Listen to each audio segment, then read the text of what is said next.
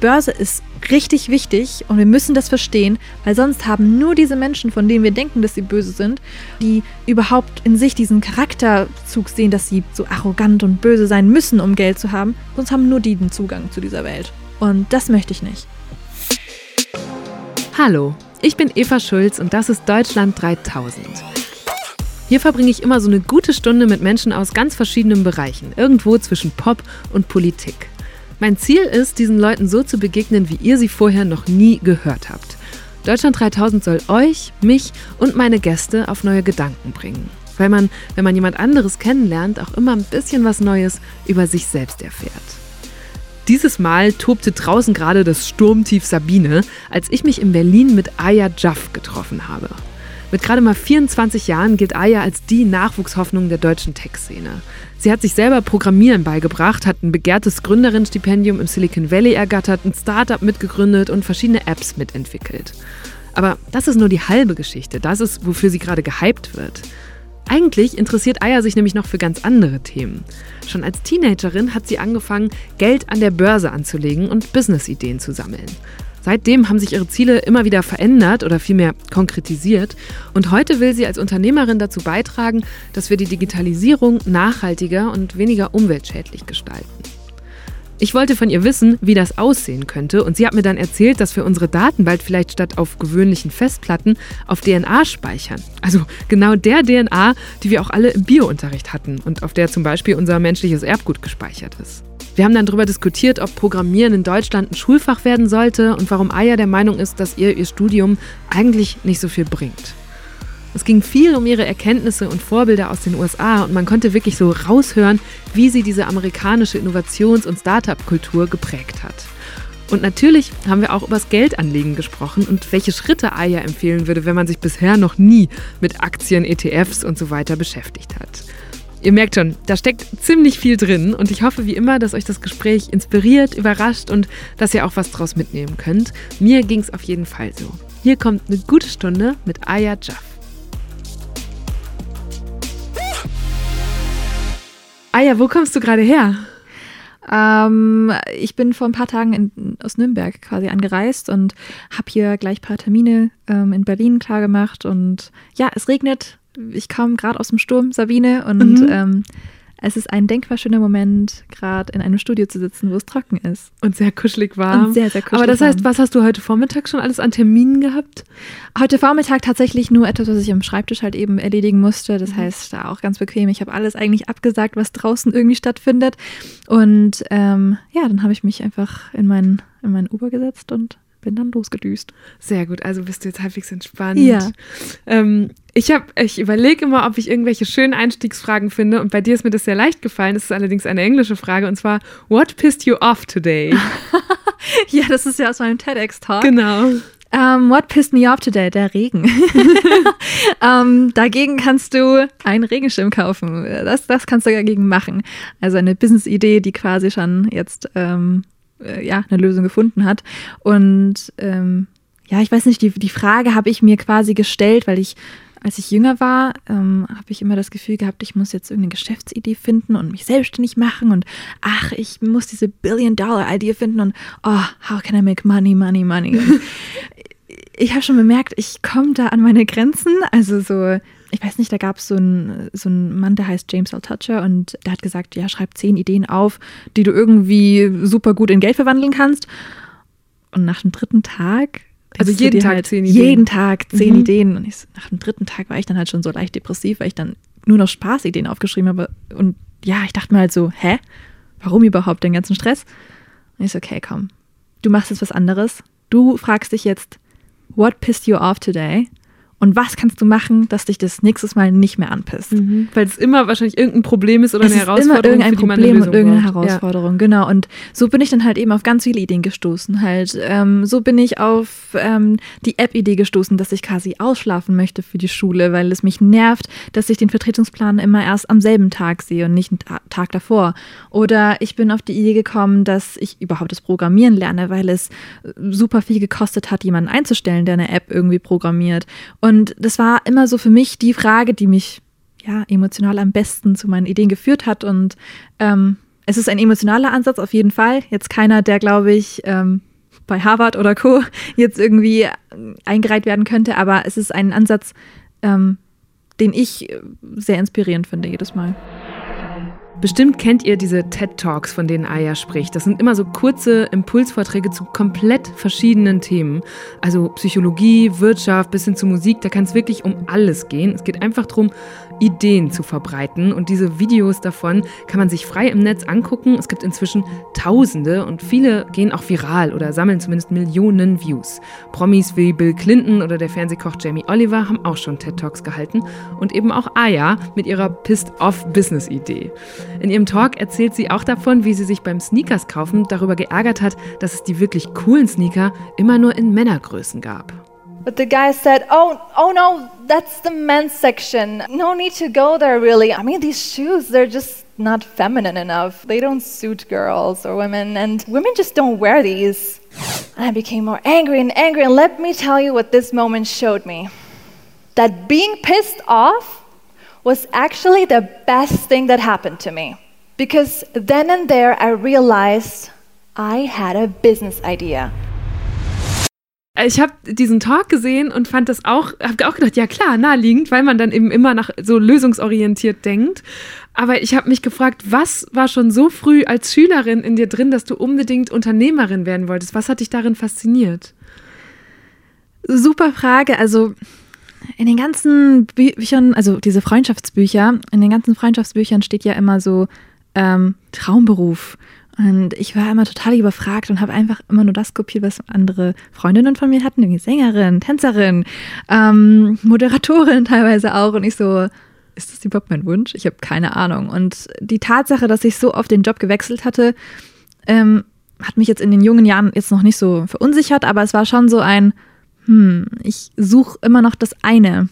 Und ähm, meine Schwester hat mir in dem Moment ähm, das Buch Rich Dad Poor Dad halt in die Hand gedrückt. Mhm. Sie ist sechs Jahre älter als ich und hatte das Buch gerade gelesen und meinte, hey, komm, das ist doch voll die coole Geschichte für dich, vielleicht interessiert dich das.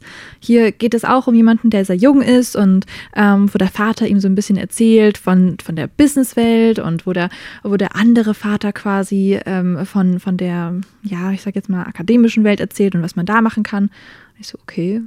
Ich war halt total, ich weiß nicht, also ich habe jetzt nicht viel von Büchern gehalten, ehrlich gesagt, als ich so, so viel jünger war. Wie alt warst du da, als ähm, deine Schwester dir das Ich glaube 14, 15. Ich habe halt, boah, das klingt jetzt Aber so es hat dich da schon so umgetrieben, ja. was du werden willst. Also es hat ja, dich total. schon richtig gestresst.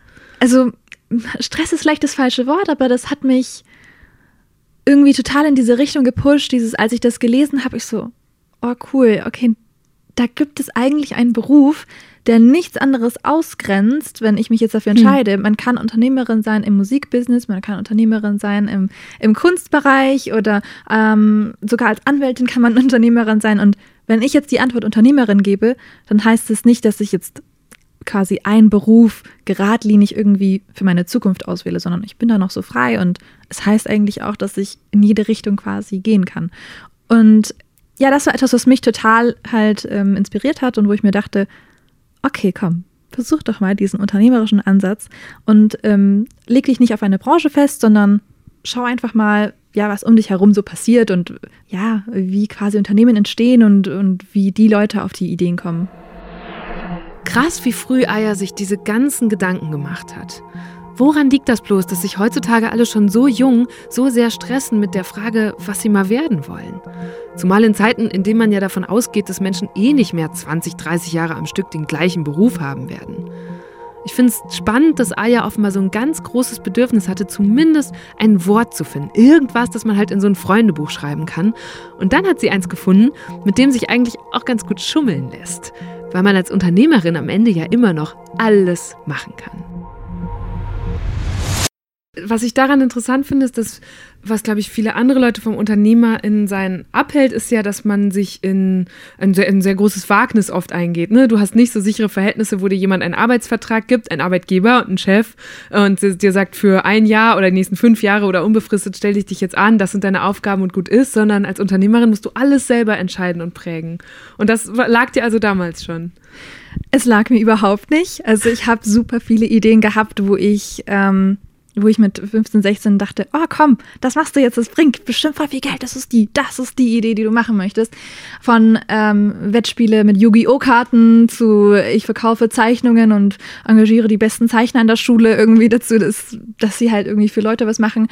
Ähm, ich glaube, es ist halt alles ein Prozess gewesen und dieser Prozess hat mir halt gezeigt, so, egal was du für ein Problem hast, du bist auch Teil, Teil der Lösung und du kannst dich quasi ein Stück weit auf dich selbst verlassen, dass du das selbst quasi angehen kannst und lösen kannst. Und ähm, ja, im Vergleich jetzt zu einem Job, wo man jetzt fest angestellt ist und einen Vertrag hat, ich möchte das gar nicht schlecht reden und es ist auch jetzt nicht unattraktiv für mich, aber es war halt, bis jetzt hat mich dieses Unter Unternehmerin sein so sehr weitergebracht und äh, so sehr zu meiner Entwicklung beigetragen, dass ich gesagt habe, okay, komm, mach das doch einfach weiter. Und ähm, ich mu musste mich jetzt nicht irgendwo bewerben, um meine Träume zu erfüllen und ähm, die Sachen zu machen, an denen ich Spaß habe, sondern es war eigentlich so ein, ja, so ein Prozess eben, der mich dann immer wieder zu anderen Ideen verleitet hat, die ich dann leiten konnte. Wenn man dich jetzt so reden hört oder auch diese Talks sieht und so,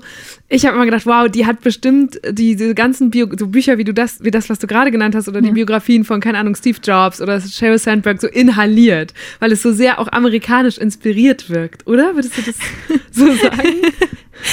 Witzig, dass du das sagst. Was, was findest du daran so äh, amerikanisch quasi? Also ich, ich will gar nicht widersprechen. Das, mhm. Ich sehe das selbst. Nur ähm, in deinen Ohren, was, was klingt so amerikanisch dann? Na, so wie du zum Beispiel bei diesen Talks ja. sprichst, ähm, das ist ja sowas, was ganz oft ähm, sich nicht um eine konkrete Idee dreht, sondern so abstrakter. Das sind meine Learnings, das inspiriert mich, so finde ich Ideen, ja. wo, glaube ich, jemand, so das deutsche Klischee wäre immer, man spricht erst drüber, wenn man schon richtig was erreicht hat und äh, quasi so äh, 30 years from now, äh, das hier war meine große Karriere und jetzt erzähle ich euch das mal, weil, glaube ich, also das beobachte ich auch, wenn ich auf Konferenzen bin, dass deutsche Redner oft sich, glaube ich, eher daran festhalten wollen und darauf zeigen wollen, was sie geleistet haben.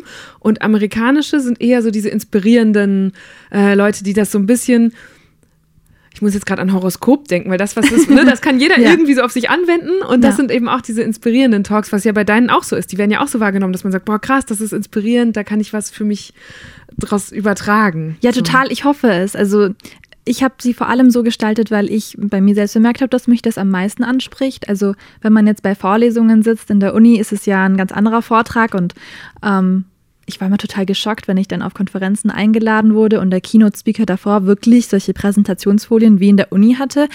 Ähm, ich habe mich mir gefragt, was ist daran inspirierend? So, die Leute könnten sich das genauso gut runterladen. Es ist ja eigentlich hm. nur Wissen in dem mhm. Sinne, ähm, was man sich jetzt einfach anschauen könnte und durchlesen könnte. Aber mir geht es ja wirklich um die Connections, um den Menschen, der auf der Bühne steht. Und was ich halt bemerkt habe, ist, wenn ich solche sage ich jetzt mal, Inspirational Talks mehr gebe, wo die jetzt nicht sinnentleert sind oder so. Also da ist auf jeden Fall, da sind auf jeden Fall Kennzahlen drin, die man mitnehmen kann. Aber das ist halt ähm, vielmehr diese emotionale Brücke schafft, wo die Leute dann am Ende zu mir kommen und sagen, oh, ich dachte, ich wäre die Einzige, die dieses Problem hatte und voll cool, dass du das angesprochen hast. Und ja, ich fühle mich genauso. Ich mag es halt gerne, über Ansätze zu sprechen, die bei mir funktioniert haben und welche halt, die, die ins Nirgendwo geführt äh, haben. Und, und ich glaube, das ist es, was meine Talks zumindest so interessant macht für die, die sogar im gleichen Alter wie ich sind, weil sie halt eben das Gefühl haben, ja, wenn sie das geschafft hat, dann kann ich das vielleicht auch. Wenn ich dann von meinen Mathe-Schwächen erzähle und sage, ich habe dann aber trotzdem was mit Börse gemacht, denken sie sich, hm, das muss man vielleicht nicht unbedingt mhm. machen ähm, oder können. Und, und man kann sich das auch anlernen oder Schule muss nicht der eine richtige Weg sein, sondern es gibt viele verschiedene Wege nach Rom und viele verschiedene Wege, Programmieren zu lernen. Und das sind, glaube ich, die Sachen, die mir, ja, in der deutschen Landschaft äh, bei den Rednern so ein bisschen fehlt. So dieses, dass man emotional mit jemandem auf einem mhm. Level ist. Was war eine Rede, die dich mal so richtig beeindruckt hat? Vielleicht auch die so eine Vorbildfunktion dann für dich als Rednerin hatte? Ähm, boah, schwierige Frage. Ich kann mich nur erinnern, dass ich äh, quasi mit 16, wie du schon so schön meintest, dass ich diese Biografien inhaliert habe. Und da gab es ja dieses Video von Steve Jobs, vielleicht kennst du das, keine Ahnung, da ist er irgendwie am Schreibtisch und dann meint er so, ähm, dass er noch nie eine Person getroffen hat, ähm, die ihm gar keine Antwort gegeben hat auf so eine Hilfeanfrage von ihm. So. In dem Video, das Aya meint, erzählt Apple-Gründer Steve Jobs, wie er als Zwölfjähriger mal den Unternehmer Bill Hewlett angerufen hat, einen der Gründer des Tech-Konzerns Hewlett Packard. Am Telefon hat er ihm einfach erzählt, ey, ich bin Steve Jobs, gehe auf die Highschool und würde gerne einen Frequenzzähler bauen. Können Sie mir ein paar überschüssige Bauteile schicken? Und ja, es hat natürlich geklappt. Bill Hewlett hat ihm nicht nur Teile geschickt, sondern auch noch einen Ferienjob gegeben. Die Botschaft von Steve Jobs, zu viele Leute fragen einfach nicht nach Hilfe, greifen nicht zum Telefonhörer, obwohl das der entscheidende kleine Schritt sein kann, seine Träume wahrzumachen. He gave me the spare parts to build his frequency counter and he gave me a job that summer in Hewlett Packard and I was in heaven. Most people never pick up the phone and call, most people never ask and that's what separates sometimes the people that do things from the people that just dream about them. Das hat mich total inspiriert, weil er das kann man auf jeden, jedes Alter, finde ich, anwenden, diesen Rat. Und jeder kann das auf sein Leben wirklich übernehmen und sagen, hey, wenn ich Hilfe brauche, dann muss ich jemanden fragen. Und ich versuche meine Ratschläge immer auch so quasi umzugestalten oder umzuformulieren, dass jeder das auf sein Leben ein bisschen mit übertragen kann. Das heißt, ich sage jetzt weniger, ähm, also natürlich sage ich das auch, aber ich sage jetzt viel weniger, geh auf diese konkrete Webseite und versuch dir Programmieren so und so beizubringen, sondern ich sage eher, es gibt ein Prinzip von Teile und Herrsche. Im Leben kannst du deine Probleme aufteilen in verschiedene kleine, kleine Bereiche und dann beherrschst du diese einzelnen kleinen Bereiche und versuchst das so zu meistern, dass es quasi so einwandfrei wie möglich klappt und dass es kleine Baustellen sind, die du bewältigen kannst. Und ich glaube, wenn man sowas dann hört, dann kann man auch als Nicht-Programmierer etwas aus dem Leben ja, für sich selbst schließen. Dann kann ich das auch anwenden, wenn ich Floristin bin oder Journalistin oder ein Politiker Ganz genau. sozusagen. Ne? Dabei ist das Teil- und Herrscherprinzip wirklich etwas, was Programmierer in den ersten Vorlesungen, glaube ich, sogar lernen. Ja, interessant. Und begegnet dir manchmal so ein Vorurteil, dass jemand sagt, warum soll ich mir jetzt von einer mit 20-Jährigen äh, Ratschläge geben lassen? Hm, ähm, wahrscheinlich wird mir sowas weniger ins Gesicht gesagt oder hm. fragen mich die Leute weniger sowas. Ich sehe es dann in den Kommentaren, zum Beispiel als der Zeitartikel dann rauskam mit Mrs. Code. Mhm. Ich finde, an dem Artikel hat man super schnell gesehen, ähm, dass man in Deutschland quasi sehr viel Wert darauf legt, dass man einen akademischen Abschluss hat, bevor man über einen Fachbereich spricht. Und obwohl in dem Artikel selbst sogar stand, dass ich mein Informatikstudium abgebrochen habe und ähm, ich quasi einfach nur vom Programmieren selbst begeistert bin, kam dann sofort dieses, ah, sie ist doch keine Computer Scientist. Also im mhm. Amerikanischen gibt es ja den Unterschied zwischen Programmer und Computer Scientist. Ich wollte Programmer sein. Und ähm, ich glaube, dieser Unterschied macht dann nochmal so klar, nee, du hast einfach keine Berechtigung als junger Mensch über dieses Thema zu reden, weil du hast es nicht zu Ende studiert. Mhm. Schon im Jahr 2016, da war sie gerade mal 20, nannte die Zeit Aya in einem Artikel die bekannteste Programmiererin Deutschlands. Das zu werden ist zugegebenermaßen aber auch nicht schwer. Es gibt nämlich immer noch viel weniger Frauen als Männer in der Branche. Inzwischen war Aya auf den Titelseiten von fast allen wichtigen Tech-Magazinen in Deutschland und selbst die New York Times und das Forbes Magazine listen sie als eine der vielversprechendsten jungen Entrepreneurinnen in Europa. Sie wird auf Konferenzen eingeladen, hält Keynotes und eben TED Talks und wie das immer so ist mit so viel Aufmerksamkeit, da lassen Kritiker dann nicht lange auf sich warten. Das sieht man ja auch immer bei so ja. jungen Politikern. Ich hatte zum Beispiel mal Kevin Kühnert hier zu Gast, der ja. hat auch nie fertig studiert und der kriegt das auch immer wieder echt? vorgeworfen. Echt? Hat er echt nicht fertig? Ja. Schau, das genau. Philipp Amthor ja. im Übrigen, für alle, die alle Politiker hier schon gehört haben, Philipp Amthor hat sein zweites Staatsexamen, glaube ich, auch noch nicht gemacht. Also Echt? der ist auch nicht fertig. Krass. Also es gibt ganz viele Politiker, die nicht fertig studiert haben und gerade und die jungen Politiker kriegen das dann auch immer vorgeworfen. Da fällt mir das immer so auf bei der Vorbereitung. Ja, also ich wusste das zum Beispiel auch gar nicht. Ja, weil es ähm, auch, das macht mir so ich stimme dir dazu, Gefühl. es ist nicht ja. wichtig. Die beiden leisten da politisch äh, krasse Arbeit. So. Ja, total. Ja. Und ich finde natürlich bei den Jobs, wo man Anwälte, Anwältin oder mhm. Ärztin oder was ja. auch immer sein möchte, das ist was anderes. Aber oh, ganz ehrlich, Unternehmerin, ähm, ich, ich kann das auch alles anlesen und ähm, ich kann die Probleme auch erst lösen, wenn sie denn kommen. Und mir wird eh nicht beigebracht, wie ich mit Investoren zu reden habe in meinen Vorlesungen. Und ähm, das sind halt so Dinge, wo ich mir dann denke, hm, das ist aber wirklich alte Schule. Diese Kommentare von, ich kann mir nichts von jemandem sagen lassen, der jung ist. Genau, deshalb, also so geht es mir auch bei diesem Podcast zum Beispiel. Ich lade gerne explizit junge Leute ein, weil ich finde, dass das eben auch medial viel zu wenig stattfindet. Und das, also wenn man was gesehen hat in der Welt, in der du dich bewegst, also diese ganze Tech- oder Innovationswelt, dann ja, dass möglichst viele Perspektiven und Disziplinen auf neue Ideen bringen oder zu so alternativen Lösungen. Ja, ganz genau. Und, aber wie, du, du hast ja auch mal, du warst, hast eine Zeit lang in Amerika verbracht im ja. Rahmen von so einem Stipendium. Hast du da Sachen mitgenommen, wo du gedacht hast, boah, das und das sollten die Deutschen gefälligst mal übernehmen, das würde sie agiler, innovativer, ähm, besser machen? Ähm, ich bin ja als Deutsche, glaube ich jetzt mal, also so würde ich mich nennen, als Deutsche bin ich nach Amerika hin und ähm, ich kann jetzt einfach mal festhalten, was sich in mir verändert hat, was ich dann mhm. auf ganz Deutschland übertragen würde. Und zwar hatte ich ein super krass großes Problem damit, spontan zu sein und die Amerikaner sind ja ein super Fan von diesen Improv-Theater-Sachen. Also ah, wirklich ja. so, ja, improvisieren as you go und du, keine Ahnung, du, du versuchst einfach den Moment zu nehmen und was was daraus zu machen. Und ähm, wir haben das eine Weile lang gemacht und ähm, der Tipp, den wir quasi bekommen haben von dem Leiter war, wenn jemand eine neue Idee pitcht, dann sagst du yes and. Mhm. Also anstatt erstmal so kritisch zu sein oder genau. so abzuwiegen, sagt man immer erstmal ja. Genau, man sagt immer erstmal yes and. Ich fand das so doof am Anfang und ich so, warum mache ich jetzt diese scheiß Übung jetzt? Und äh, wir standen dann halt da und, und ganz viele meiner Partner davor haben halt irgendwie so gesagt, ja, and then I will buy an elephant and we will invite him to the party. Und ich sollte jetzt darauf mit Yes and reagieren. und ich so, oh Gott. Aber dann habe ich es halt eine Weile lang gemacht und ich so, hey, das macht super viel Spaß und das hat eine komplett andere Richtung eingenommen. Und ich lerne den Menschen auf einem ganz anderen Level kennen und der ist so total frei, wie er mit mir spricht und hat, hat fühlt sich nicht gejudged oder so, sondern wir sind beide wirklich einfach im Moment und so wir viben. Das heißt, wenn wir das jetzt beide mal kurz spielen würden, damit ich ja. das mal ausprobiere. Wir hatten jetzt ja eben dieses Beispiel mit draußen schüttet es. Ja. Du wolltest, du bist drinnen geblieben, obwohl du vielleicht eigentlich gerne hättest rausgehen müssen. Das heißt, ich würde ja. mir jetzt überlegen, wir hatten schon, es gibt einen Regenschirm, der hat dir aber offenbar nicht gereicht. Ich würde sagen, ey, meine Idee ist jetzt, ich überdache alle Straßen bis zu deinem Ziel, wo du eigentlich heute einen Termin gehabt hättest. Ja, und wir sollten die Dächer auch so machen, dass ich trotzdem in den Himmel schauen kann und sie transparent sind. Und, und jetzt müsste ich du, wieder sagen, genau. okay, ja, und ähm, äh, ah, und vielleicht bauen wir auch noch Solarpaneele drauf, damit man dann noch wieder Energie gewinnen kann. Ähm, aber da muss man auch durch die Solarpaneele durchkommen. Aber siehst du, jetzt habe ich aber gesagt. Das darf man ja wahrscheinlich wieder nicht.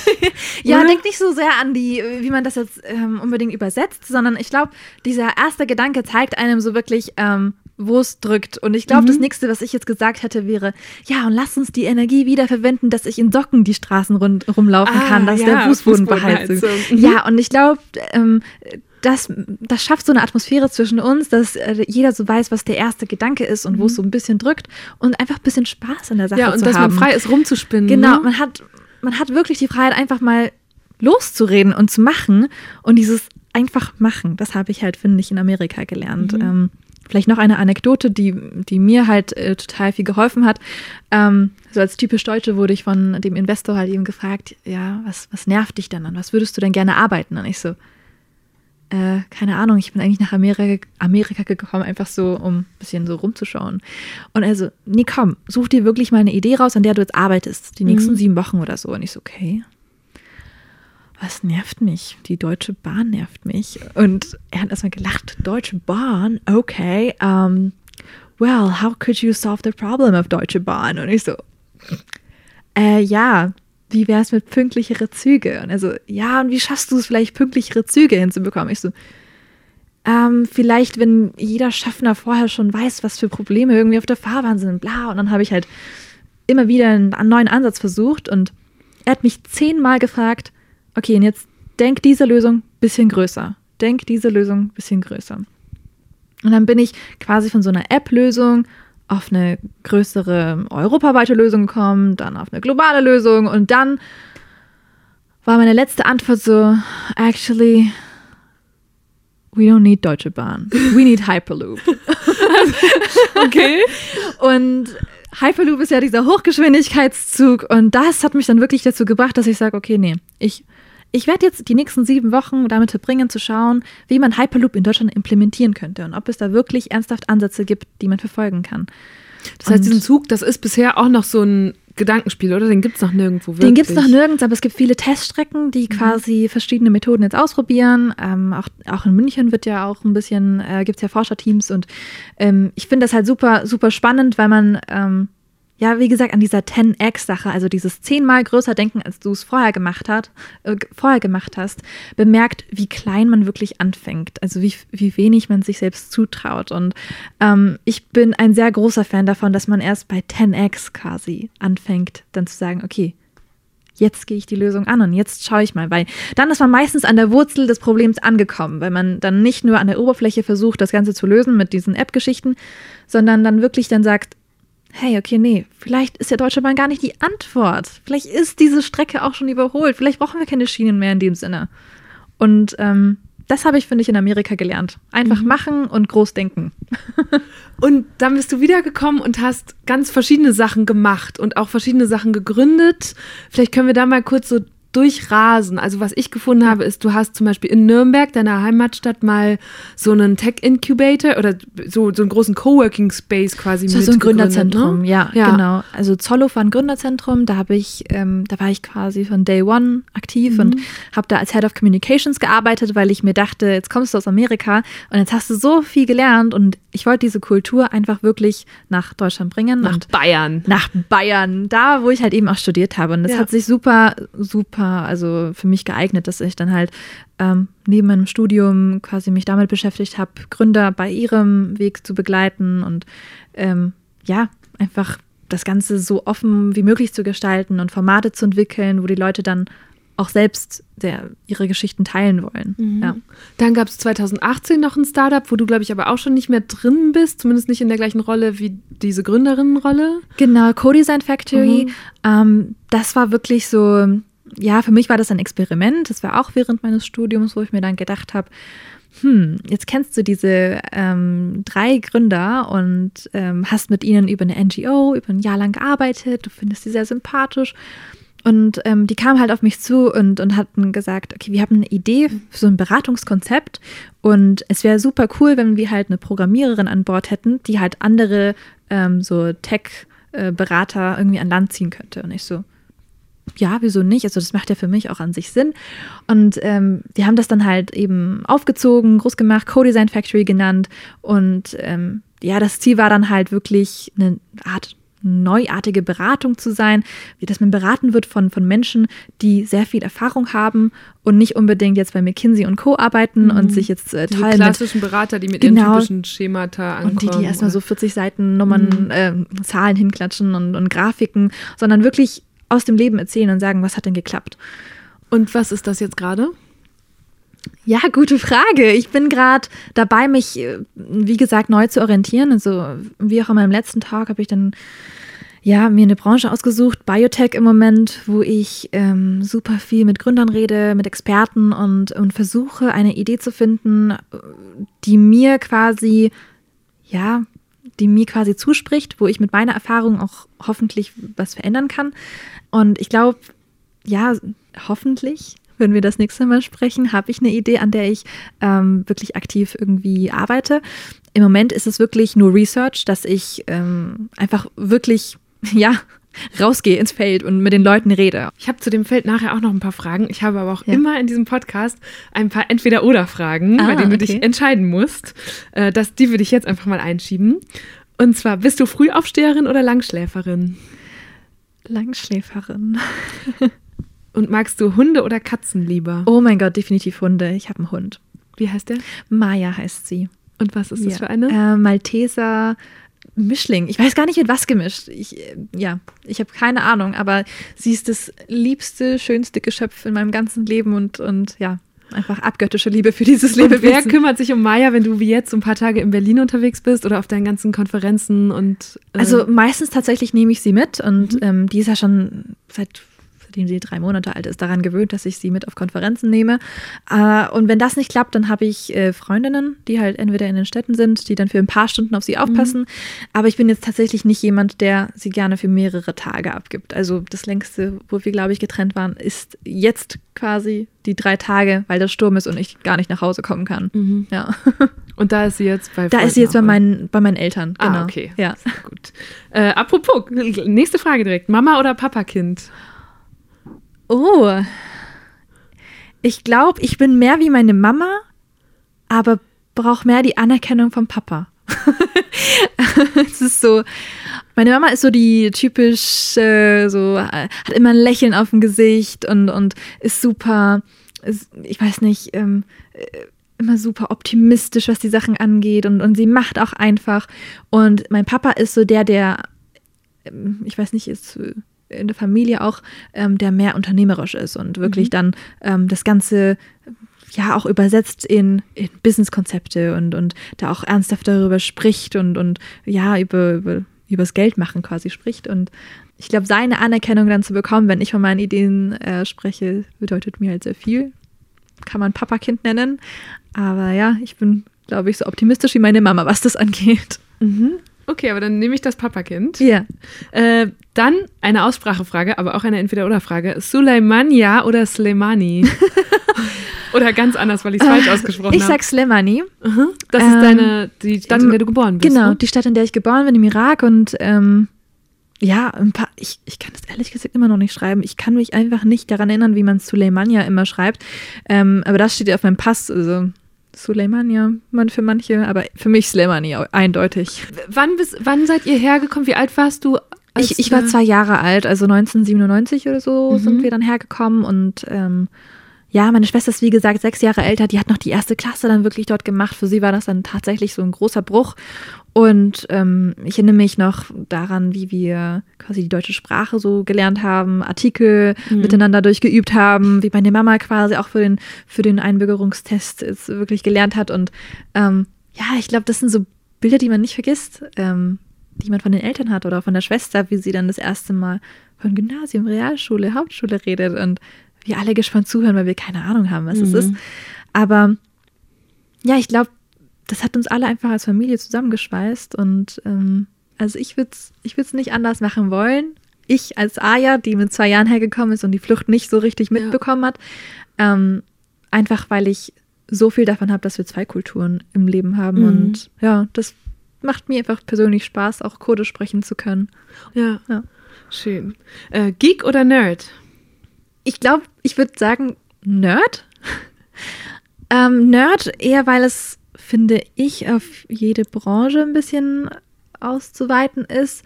Geek war ich für eine Weile lang, weil ich mich dann halt einfach mit technischen Fragen auseinandergesetzt habe und Nerd, weil ich gerne in die Tiefe gehe. Wenn mich wirklich etwas inspiriert und ich jetzt zum Beispiel wie, wie mit der neuen Branche Biotech jetzt sage, okay, ich lese mich da rein, dann gehe ich auch wirklich tief in die Materie rein und, und schaue mir an, wer da aktiv ist, was man da machen kann, was die neuesten Ideen sind, wo Patente angemeldet wurden, was ich da zukünftig machen könnte und in dem Sinne Nerd.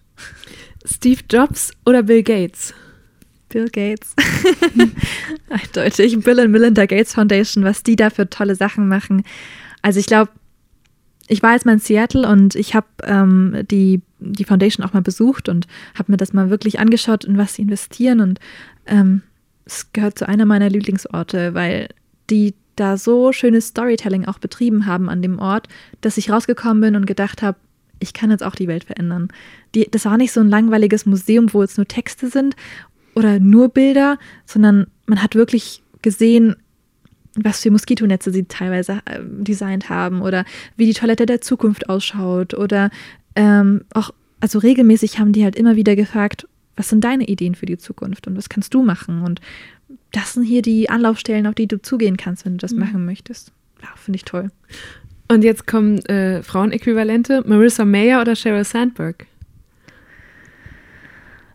Uh, ähm, ich habe mal so ein Gerücht gehört, dass Marissa Mayer ähm, quasi nur ihren eigenen Kindern erlaubt hat, im Office zu sein und dass sie den anderen verboten hat, ihre Kinder mitzunehmen. das fand ich ein bisschen krass. Deswegen, based on that, ich weiß es nicht, aber würde ich eher zu Sheryl Sandberg tendieren, mhm. die ja ihre Rolle einfach selbstbewusst wirklich in der Öffentlichkeit auslebt und ja, einen auch wirklich teilhaben lässt an den Sachen, die klappen und nicht klappen bei ihr. Marissa Meyer und Sheryl Sandberg sind zwei der mächtigsten Managerinnen in der US-Tech-Szene. Meyer ist selbst Informatikerin, sie war Vizepräsidentin von Google und CEO von Yahoo. Und Sheryl Sandberg ist seit 2008 Co-Geschäftsführerin von Facebook und gilt als Vorreiterin für Frauen in Führungspositionen. Beide hat Aya in früheren Interviews immer wieder als ihre Vorbilder genannt und genau das mag ich an den Entweder-Oder-Fragen ganz gerne, dass man dann so noch ein bisschen mehr mitbekommt. iOS oder Android? iOS. Obwohl du eine Entwicklerin bist. Ja, ich wurde auch während des Informatikstudiums so krass gehatet, wenn ich mit meinem MacBook ankam. Niemand hatte Lösungen immer dafür, wenn ich da irgendwie Probleme hatte. Ich musste das echt alles ziemlich oft alleine lösen und, und googeln. Aber ähm, ich finde das teilweise idiotisch, wenn man sich nur mit äh, etwas auskennt, ähm, ja, was nur ein Betriebssystem ist. Also äh, iOS für mich, weil ich iOS verwende. Ja. Und äh, Disziplin oder Talent? Disziplin. Ähm, ich würde sagen Disziplin, weil ich bin zwar dafür, dass man Stärken stärken sollte, also jetzt nicht, wenn man merkt, boah, darin ist man wirklich nicht gut und das braucht einen extrem lang, bis man das versteht und man könnte derweil was anderes viel, viel besser nutzen, in sich selbst quasi. Ähm, dann bin ich dafür, dass man ähm, ja, dass man sich darauf konzentrieren sollte, was man besser kann. Also wirklich das natürliche Talent auszunutzen. Aber das heißt für mich nicht, dass man das ausblenden sollte. Also Mathe-Schwäche ja. Aber ich habe gemerkt, ähm, ich habe quasi ein sehr großes Interesse dafür, die Börse zu verstehen und, und äh, ich weiß nicht, Programmieren zu verstehen und dadurch halt auch, auch die Mathematik dahinter. Und ähm, deswegen hatte es mit Disziplin zu tun, dass ich dann jeden Morgen um 7 Uhr aufstehe und, und mich dann wirklich mit diesen Programmiergeschichten bis spät in die Nacht auseinandersetze. Und ähm, das halt mehrere Jahre lang. Und ähm, deswegen Disziplin, weil ja, das, das macht viel mehr Sinn für mich. Und was hättest du an meiner Stelle gewählt, als es an meiner Schule nämlich tatsächlich in der neunten Klasse Differ Differenzierungskurse gab? Ja. Ähm, es gab Französisch, Physik, Informatik oder Biochemie. Oh. Ähm, ich glaube, ich hätte Biochemie. Boah, nee, also Chemie gar nicht, aber. Das war damals auch mein Gedanke. ja. Also bei mir war das echt so, in, in Chemie war ich entweder der Klassenbeste oder der Klassenschlechteste. Ähm, dann lieber Französisch. Die Sprache der Liebe. Hätte ich gerne lieber ein bisschen mehr verstanden. Ähm, und, und hätte lieber mit meinen Freunden mehr Französisch gesprochen mhm. und hätte dann vielleicht sogar ein Auslandsjahr oder irgendwie sowas gemacht. Und ja, ich, ich finde die anderen Sachen natürlich auch sehr interessant, aber Informatik hätte ich jetzt speziell nicht genommen, weil ich es hasse, benotet zu werden in etwas, was eigentlich mein Hobby ist und mhm. wo ich selbst bestimmen möchte, wie schnell ich etwas lerne und was ich lerne vor allem. Deswegen hätte es mir total quasi die Lust genommen an der Sache. Und Biochemie. Also ich liebe es, diese Videos von der einen Chemikerin, wie heißt sie gleich nochmal? Mai, meine Mai, bei Funk. Ja, genau. Ja. Ähm, die anzuschauen. War auch schon hier im Podcast. Mhm. Ja, also ich finde das super cool und ich, ich liebe auch die Fragestellungen und wie sie die Sachen erklärt. Aber das zu studieren oh. ich oder damals, halt zu nehmen. Ich habe dann Physik Informatik gewählt, ja. weil ich damals mich auch für Programmieren äh, und so faszinieren konnte und rückblickend habe ich so ein bisschen bereut. Lieben Gruß an Herr Erdner, es war super, aber ähm, wir haben halt Delphi gelernt, was damals mhm. schon so was war wie Latein in der Informatik, ne? so eine ausgestorbene oh Sprache. Gott. Und ich spreche jetzt kein Französisch und das äh, bereue ich schon. Und äh, das hat mich jetzt beschäftigt, als ich mich auf unser Gespräch vorbereitet habe, weil viele Leute ja, ja heutzutage fordern, dass Programmieren unbedingt Schulfach werden ja, sollte. ich bin, ich bin nicht dafür. Ich war danach ja. nicht mehr so sicher. Ich habe auch den Eindruck, dass dadurch, dass sich da so schnell so viel tut, äh, wie, da kann man fast gar nicht in den Lehrplänen hinterherkommen. Oder was würdest du sagen? Gleichzeitig sind das ja alles so Fähigkeiten, die man man Leuten heute mitgeben will. Also alles richtig, was du sagst, auf jeden Fall. Ähm, man braucht, finde ich, diese Fähigkeiten irgendwo schon in der Schule vertreten. Also ja, Programmieren. Also Welche hatte, Programmiersprachen sprichst du eigentlich inzwischen? Ähm, Java, Ruby und äh, Swift, damit habe ich mich auseinandergesetzt. Ja, Informatik in der Schule war für mich HTML. Also, um ja, ehrlich das hatten zu wir sein, dann auch. das ist genau. ja da hat sich keine- Frank Thelen bei mir drüber lustig gemacht, weil er gesagt das hat, ist ja keine Programmiersprache. Genau. Ja, ist es auch nicht. Ja. Und ähm, mein kleiner Cousin, ähm, der beschäftigt sich auch gerade damit und seine erste Reaktion war eigentlich so, oh, wie langweilig ist das, voll scheiße, ich hasse es, ich will diese Website nicht machen. Dabei haben wir eigentlich vor sechs Jahren mal zusammen ähm, eine App ausprobiert bei code.org, wo er ein eigenes Game Tic-Tac-Toe programmieren konnte. Er hat es programmiert, im, also allen Ernstes mit Anleitungen, ja, aber er hat es programmiert, er hatte Spaß daran. Und dann denke ich mir so, hm, wenn die Schule das so falsch angeht und mein Cousin dann den Informatikunterricht quasi abwählt, weil er denkt, dass es so langweilig ist, Ja. dann lieber komplett lassen. Es gibt einen neuen Ansatz, ähm, den ich jetzt zum Beispiel in meiner eigenen Schule jetzt auch mitbekommen habe, dass es diese Seminare gibt, wo du nach der Schule dann quasi einfach so Wie so eine AG quasi. wie so eine AG so ein bisschen, ähm, wo du dich halt ein, ähm, ja, mit, mit Freunden dann quasi anmelden kannst und schauen kannst, was du so irgendwie machen kannst. Und da beschäftigen sie sich dann mit Arduinos, also so Minicomputern und äh, machen dann so kleine Malroboter. Und das geht dann auch wirklich über ein, über ein halbes Jahr. Das finde ich sehr viel sinnvoller, weil das ist dann weniger benotet und mehr so die Fragestellung, was möchtest du machen und, Mhm. und woran hast du Spaß? Und da gab es halt auch so zwei Mädels, die haben halt Freundschaftsbänder gemacht, die irgendwie blinken, wenn sie ganz nah beieinander sind. Und das finde ich halt viel sinnvoller, als jetzt jemanden zu zwingen, der überhaupt kein Interesse hat daran. Du musst das jetzt lernen. Mhm, Du musst jetzt eine Website bauen. Ja, genau. Gleichzeitig, also ich fand es damals, fand ich HTML ganz cool, weil ich sofort sehen konnte, was ich gestaltet habe. Ne? Wir haben Ja. dann auch so, ich weiß noch, ich habe eine Website über Eidechsen gestaltet, dann für den Ja. Biounterricht. Also es war so eine, Ja. so eine Win-Win-Situation, weil wir noch so ein Referat machen mussten und man konnte wenigstens direkt sehen, geil, ich habe jetzt hier, keine Ahnung, so ein Menü angelegt und einen geilen Hintergrund Ja. da rein programmiert. Aber ähm, ja, trotzdem ist das so eine, finde ich, eine ganz spannende Frage, wie man heute in, in der Schule auf Berufe vorbereitet, die es ja noch überhaupt nicht gibt. Ja. Ne? Also Leute, die heute irgendwie in die fünfte, sechste, siebte, achte Klasse gehen, die machen vielleicht später mal Berufe, die wir jetzt Ja. noch gar nicht kennen. Absolut, ja. Ähm, als Journalistin würde ich ähm, dir gerne eine Frage stellen, und zwar, was hältst du davon, ähm, dass vielleicht sowas wie, oh, wie nennt man das denn nochmal, diese Kompetenz, dass man quasi Nachrichten so liest, dass man die Quelle hinterfragt. Die und- Medienkompetenz. Genau, ne? Medienkompetenz. Ja. Ähm, wie stehst du dazu? Sollte man das auch in der Schule irgendwie lernen? Oder? Das finde ich genauso schwierig. Also das beschäftigt mich auch total, weil Ja. ich mal mitbekomme, auch bei Usern oder Hörerinnen und so von Deutschland 3000, dass manchmal Leute mir Nachrichten weiterschicken oder so, wo ich denke, okay, das ist jetzt aber von einer echt zweifelhaften Quelle, ne? Das, was andere Oh, Leute okay. Fake News nennen würden Ja. oder wo man einfach sieht, das ist nicht gut recherchiert oder eindeutig so interessengesteuert.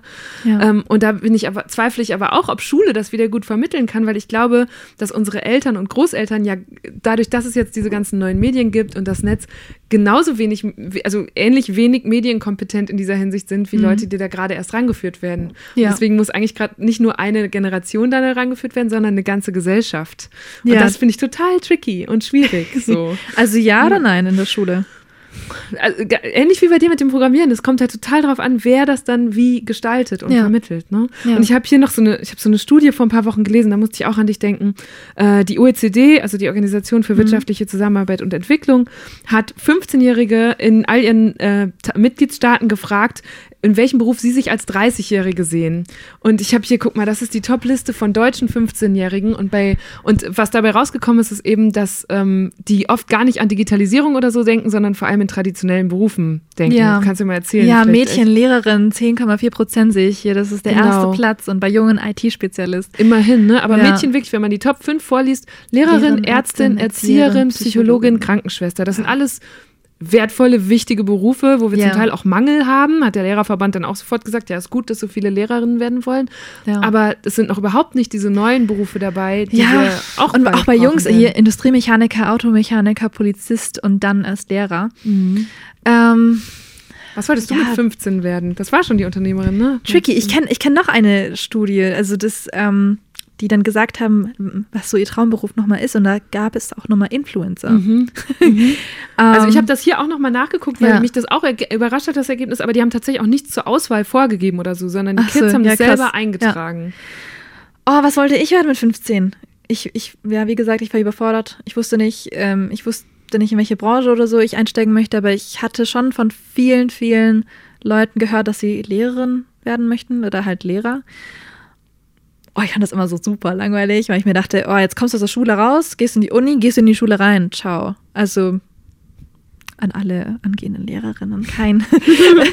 Sorry, fühlt euch nicht angegriffen, es war nur für mich halt super langweilig und ähm, mir wurden auch keine Alternativen gestellt. Also ich war dann bei dieser Jobfair ähm, von der Arbeitsagentur und boah, ich glaube, da wurde mir vorgeschlagen, dass ich Gärtner werden sollte, weil ich gerne gestalte und meine Umwelt verändere und gerne aktiv bin und auch mit Leuten rede. Also, okay. Warum kommt Gärtner nicht in Frage für dich?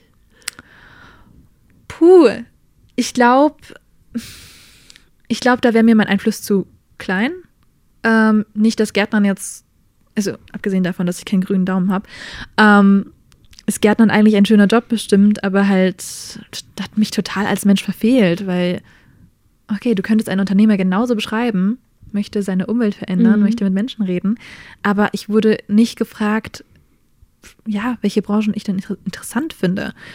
Und vielleicht wäre ja sowas sinnvoller, wie dass ich, dass ich eine ein Gärtnereiunternehmen oder so führe. Mhm. Also das wurde halt überhaupt nicht vorgeschlagen. Diese, diese Jobs, wo man einfach nicht sich spezialisieren kann und die dann einfach nicht in den Listen stehen, weil das zu grob ist, Unternehmer, werden dann nicht genannt. Und das finde ich halt scheiße. Mhm. Weil Okay. Stimmt, und genau da ist vielleicht auch wieder diese Einschränkung, dass es das, dass es die Möglichkeit im Kopf gar nicht aufmacht. Ne? Wenn genau. es nicht in so einer Liste steht, das stand dann auch bei dieser OECD-Studie, dass auch die Zahl der, der Ausbildungsberufe in Deutschland, und wir werden ja gelobt für unser duales System und dass man so viele verschiedene Ausbildungen machen kann, die als gleichwertig angesehen werden zu einem Studium, äh, ja. dass es trotzdem da keine Ergänzungen gab in den letzten Jahren. Da gab es gar nicht viel Neues. Das heißt, ja. man wird nicht auf die Idee gebracht, wenn man nicht so wie du so sehr proaktiv schon sehr früh anfängt zu suchen und sich damit zu beschäftigen. Ja, das ist es. Also meine Freunde fragen mich ja auch so, oha, wieso machst du denn das Ganze und was bringt dich dazu, das überhaupt zu machen? Ähm, es hat bestimmt damit zu tun, dass ich einfach eine ältere Schwester hatte, die mir schon früh das, die mhm. Welt so ein bisschen erklärt. Der Moment, wo du dann bemerkst, dass es Menschen gibt, die ganz andere Dinge machen als du, also als die in der mhm. Schule, das ist für mich der Moment gewesen, wo ich dann auch einen Ausweg gesehen habe, weil also Schule war für mich kein schöner, kein keine so schöne Erfahrung. Nicht, weil ich gehänselt wurde oder so, sondern weil ich jemand bin, der Prüfungsangst hat, weil ich jemand bin, der ständig zum Arzt gerannt ist und Atteste geholt hat für Prüfungen, weil ich das einfach nicht schreiben wollte. Ich habe mich wirklich mein ganzer Körper dann gestreikt. Und ähm, warum? Wie erklärst du dir das?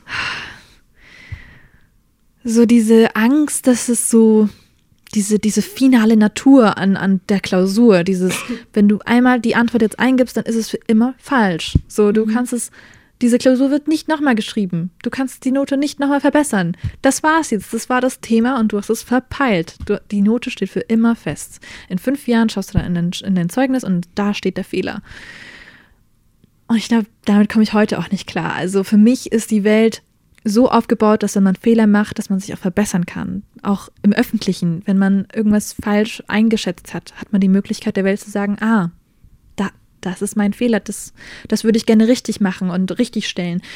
Und das wird einfach in der Schule nicht so beigebracht, weil es irgendwie ja bewertet werden muss, was du machst. Und ähm, damit habe ich halt wirklich immer noch sehr, sehr große Probleme und ähm, sie halt quasi da keine Lösung, dass ich da jemals in der Uni oder in der Schule wirklich positive Erfahrungen mache.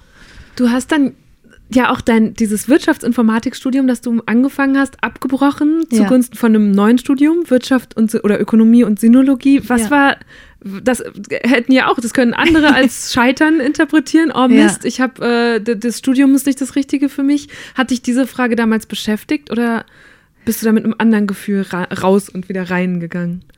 Stichwort, es ist immer noch eine Baustelle, an der ich selbst arbeite. Ähm, wenn ich ganz ehrlich sein darf, das war der schlimmste Tag für mich, als ich mein Wirtschaftsinformatikstudium abgebrochen habe, weil ich wirklich das Gefühl von Scheitern hatte.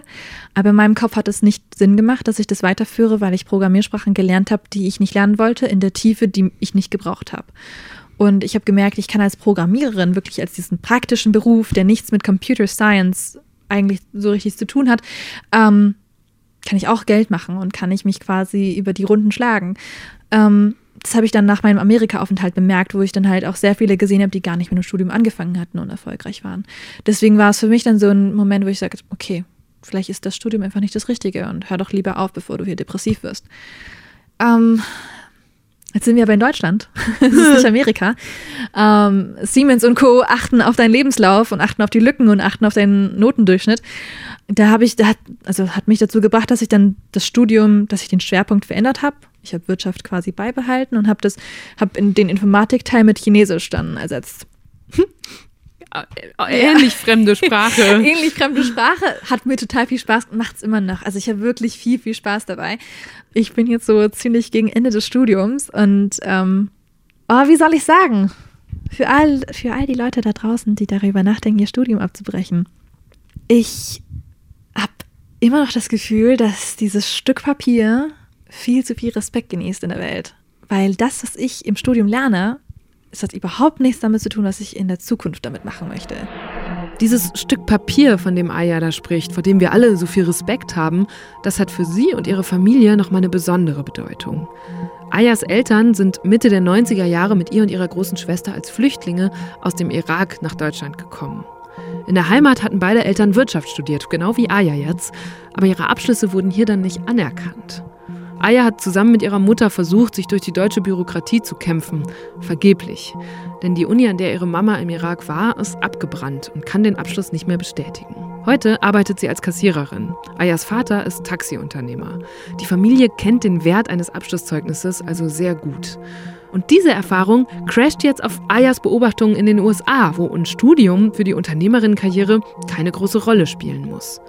Soll sie also durchziehen oder es sein lassen mit dem Chinesisch-Pauken? Kannst du jetzt trotzdem auf Chinesisch sagen, das ist eine sehr gute Investition? Investition, das Wort würde mir fehlen. Okay. Ja, also wie gesagt, die, diese Businesswörter, die kann ich nicht, habe ich nicht. Es war meine.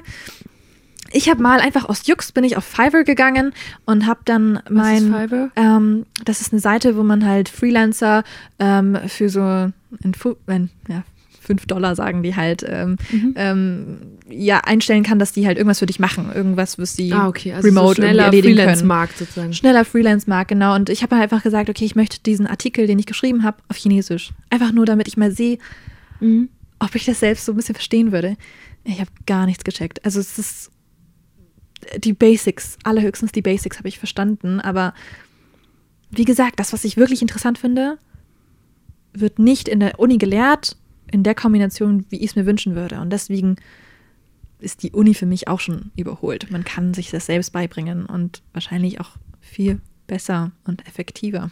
Ich habe das deshalb gefragt, weil du äh, auch schon am Anfang unseres Gesprächs ging es relativ schnell darum, dass du irgendwie auch so einen Impuls hast, okay, ich will Geld machen. Es soll auch ums Geld verdienen gehen. Ähm, und was du dir noch selbst beigebracht hast, ist ja Börse und Ja. Geldanlage. Wo kam das her? Ähm, der Wunsch, äh, Geld zu machen, kam jetzt nicht von heute auf morgen, ehrlich gesagt. Ich habe den Film Wolf of Wall Street gesehen und oh, meine erste Reaktion auf den Film war eigentlich so, was sind es eigentlich für Arschlöcher, die sich erlauben, alte Omis am Telefon zu verarschen und damit super viel Geld zu machen? Was erlauben die sich eigentlich? Und das war mein Bild von Leuten, die an der Börse handeln und generell Investoren, Menschen, die reich sind. Mhm. Das waren total Arschlöcher in Anzügen. ja, das waren auch Männer, also einfach nur Männer. Arschlöcher in Anzügen, die nichts anderes im Sinn haben, außer dich zu verarschen. Und ähm, ich habe mir dann halt gedacht, ist das so? Ist das wirklich so, dass, dass die in, in der Börse nur Leute sind, die Arschlöcher sind? Geht das nicht anders? Und ich habe mich dann halt ein bisschen reingelesen. Ich habe dann nämlich auch so Fortune und Forbes Magazin halt abonniert, um mein Englisch zu verbessern und ähm, habe dann halt auch immer in den Listen gesehen, ja, der reichste Mensch der Welt ich check nicht, was der macht. Ich check nicht, was Warren Buffett macht. Also ich habe ich hab Bill Gates nachvollziehen können. Microsoft, ja, zu Hause steht ein Microsoft-Computer. Ich habe Jeff Bezos mit Amazon verstanden, okay, ja. Aber Warren Buffett, Berkshire Hathaway, what the fuck? Ich habe den auch immer mit Warren Buffet erstmal gelesen. du hast halt keine Ahnung, wer das ist. Irgendwas mit Essen. Ja, du, du siehst halt nichts von den Nachrichten irgendwie, bei der Tagesschau nichts von dem. Also denkst dir halt auch, was macht dieser Mann? Ja, und dann kam halt heraus, okay, der kauft Anteile an Unternehmen und wie macht er das? Ach so, okay, über Aktien und über Fonds und äh, indem er sich den Markt anschaut und oh, dieser Mann, der spendet auch noch die Mehrheit seines Geldes und, und macht bei so einem Programm mit, das The Giving Pledge heißt, wo Bill Gates auch mitmacht und ganz viele andere Milliardäre und ich so, hm, das klingt eigentlich nach einem ganz gescheiten Mann so für mich und da lese ich mich mehr ein. Ja, und dann habe ich mich halt immer, je mehr Details ich quasi über die Börse so, ja, erfahren habe, umso mehr habe ich so gecheckt, wie wichtig die Rolle ist von der Wall Street in unserem täglichen Leben. Weil ungefähr alles, was wir so in der Hand halten, tagtäglich und was wir benutzen, ist ja von einem Unternehmen gemacht, das erst durch die Börse so groß werden konnte und so, sag ich jetzt mal, mächtig und diesen Einfluss überhaupt haben konnte. Und ich möchte das ehrlich gesagt nicht missen. Also mir sind viele Unternehmen auch, ähm, sag ich jetzt mal, einfach, die sind so nützlich geworden und, und machen so viele tolle Sachen, dass ich mir denke, hey, geil, dass es sowas wie die Börse, wie die Wall Street gibt, die dann ähm, so schnell Kapital bereitstellen kann. Ja, und, und das hat mich dann dazu auch gebracht, dass ich mich dann wirklich auch in jungen Jahren ziemlich schnell in diesen Themen äh, da wiedergefunden habe und gesagt habe, wisst ihr was? wir werden jetzt den Leuten zeigen, dass es nicht nur böse Menschen sind, die an der Börse handeln. Denn Börse ist richtig wichtig und wir müssen das verstehen, weil sonst haben nur diese Menschen, von denen wir denken, dass sie böse sind, sonst haben nur diese Menschen, die überhaupt in sich diesen Charakterzug sehen, dass sie so arrogant und böse sein müssen, um Geld zu haben, sonst haben nur die den Zugang zu dieser Welt. Und das möchte ich nicht. Ja, und dann war Was ich bei möchtest Trinity. du denn? Also hast du zum Beispiel die Antwort gefunden auf die Frage, wie man reich wird mit Aktien? ich habe viele Menschen interviewt, die reich wurden durch Aktien. Es gibt, glaube ich, eine Antwort, die kann ich so weitergeben. Niemand ist durch bloße Arbeit reich geworden. Das ist das, was viele Leute aufregt. Dieses, oh, ich hocke jetzt hier in meinem Vollzeitjob und ich werde niemals so reich sein wie Jeff Bezos. Haha, no shit. Dieser Mann verdient ja durch sein Kapital Geld, mhm. nicht durch die Arbeit, sondern durch das Kapital, was er bereits hat und durch das Business, was er hat und, und dadurch dadurch wird er ja reich. Und das erstmal zu verstehen, dass man quasi Geld arbeiten lassen kann und nicht für Geld arbeitet, das war für mich ein sehr, sehr großes Learning, weil das kann man sehr schnell miteinander verwechseln. Denn wenn man bei Forbes, bei Interviews schaut, wenn die Leute gefragt werden, hast du hart für dein äh, äh Geld gearbeitet, wird jeder sagen, ja. Also egal, wen du fragst, mhm. Jeff Bezos, Warren Buffett, jeder wird sagen, ich habe hart für mein Geld gearbeitet. Aber was er mit Arbeiten meint, ist wahrscheinlich eher das Netzwerken und eher ähm, das, den Research, dass man, dass man Businesses findet, die unterbewertet sind, dass man in die dann schon frühzeitig investiert. Und ja, das sind halt für mich diese kleinen Learnings, die man erst mitbekommt, wenn man sich wirklich aktiv damit beschäftigt. Aber heißt das auch im Umkehrschluss, dass Börse dann eben doch nur was für Reiche ist, weil man Geld braucht, das für einen arbeiten kann? Oder wann kann man damit anfangen? Weil das werden sich ja. jetzt, glaube ich, viele fragen, die uns zuhören. Also ich habe schon früh damit angefangen. Ich hatte ein Taschengeld von 50, 70 Euro im Monat und ähm, ich habe das halt fast komplett in meinen Aktienfonds damals investiert. Ich habe das tatsächlich gemacht, weil ich in die Bibliothek bin und ich habe das einzige Buch gefunden, das sich mit Börse für Jugendliche beschäftigt hat, wo 50 veraltete Links drin waren von Bloomberg und der hat gesagt, geh doch mal zu deinem Bankberater und frag mal nach, wo du dein Geld investieren kannst. Und der hat mir als erstes ein Sparbuch geraten. Und ich so, nein, nein, hör zu, hör zu. Hier steht Fonds. Was, was meinen die mit Fonds? Was, was ist ein ETF? Und dann hat er mir das alles erklärt. Und mein Bankberater war so ein super süßer alter Mann, der halt echt noch persönlich mit mir gesprochen hat und mir sogar Mut zugesprochen hat. Ich hatte meinen Papa mit mir an meiner Seite. Und dann haben wir uns das angeschaut und ich so, okay, ich investiere jetzt in den DAX. Also die Blue Chips, die größten Unternehmen Deutschlands, die super sicher sind eigentlich. Mhm. Und das mache ich jetzt für so sieben, sieben, acht Jahre. Aber das hast du gesagt mit in einem Taschengeldalter, mit 16 genau. oder was? Das ja. heißt vor ziemlich genau sieben Jahren wahrscheinlich. Ja. Ähm, und das, weil, also bei mir ist es so, ich habe mich vor diesem Thema ganz lange gedrückt, weil ich ein ähnliches Ding hatte wie ähm, was du gerade beschrieben hast, dass ich gedacht habe, oh Gott, es ist so komplex. Ich kann, ich habe keinen Bezug zu den Leuten, die da schon drinstecken. Wie will ja. man das überhaupt verstehen? Und ähm, ich werde dieses Jahr 30 und habe gedacht, okay, mit 30 sollte man dann langsam mal anfangen. So, du hast mir da jetzt einige Jahre voraus, aber als ich in den letzten Wochen angefangen habe, mich einzulesen, habe ich gemerkt, ah, okay, es ist halt auch immer was Langfristiges. Ne? Ja. Das heißt, wenn ich jetzt morgen mein Taschengeld äh, in den nächsten Aktienfonds stecke, dann muss das da erstmal, soll das da erstmal liegen Ja. und man checkt so in fünf oder zehn Jahren, Genau. was denn draus geworden ist. Der André Costolani, so, eine, so ein Börsenguru, hat ja auch gesagt, so, ja, du steckst dein Geld jetzt einfach mal da rein und dann nimmst du eine Schlaftablette oder so eine Anti-Stress-Tablette und dann lässt es ruhen. Und genau das muss man halt machen. Und ich finde, was Leute unter Börse ganz oft verstehen, ist so dieses ähm, Daytraden, also Ja, dieses dieses schnelle Hin und Her. und schnelle muss Hin und her kann man auch machen, klar. Aber sorry, wenn du nicht Warren Buffett heißt, dann wirst du das wohl oder übel nicht so schnell lernen können. Und was ist jetzt sieben Jahre später aus deinem Taschengeld geworden? Also, das hat sich vervielfacht. Um Ähm, wie viel? Hast du so fette Renditen eingefahren? Und was ist deine Nee, fette Strategie? Renditen nicht, aber schon viel, viel mehr als mein Sparbuch jetzt überhaupt jemals in Aussicht Mhm. äh, hätte stellen können. Ähm, ich konnte zum Beispiel meinen Führerschein damit bezahlen. Und das ist, das ist für mich ein super Investment gewesen, in dem Sinn, dass ich meinen Freunden auch sagen konnte, hey, ihr arbeitet bei einem Kellnerjob und ich kann, ich habe das Geld einfach für mich arbeiten lassen und meine Aktien quasi haben dafür bezahlt. Und das war der Moment, wo ich dann auch super viele Leute so wirklich damit angesprochen habe und die meinten, hä? Was du? Du hast das gemacht? Genau, und so genau solche Momente hatte ich auch. Lustigerweise waren es alles Jungs bei mir im Freundeskreis, Ach so. wo ich dann gesagt habe, was? Du bist seit drei, du hast vor drei Jahren in Tinder und Netflix-Aktien investiert? so, was, Ja. warum hast du nichts gesagt? Ja, ja.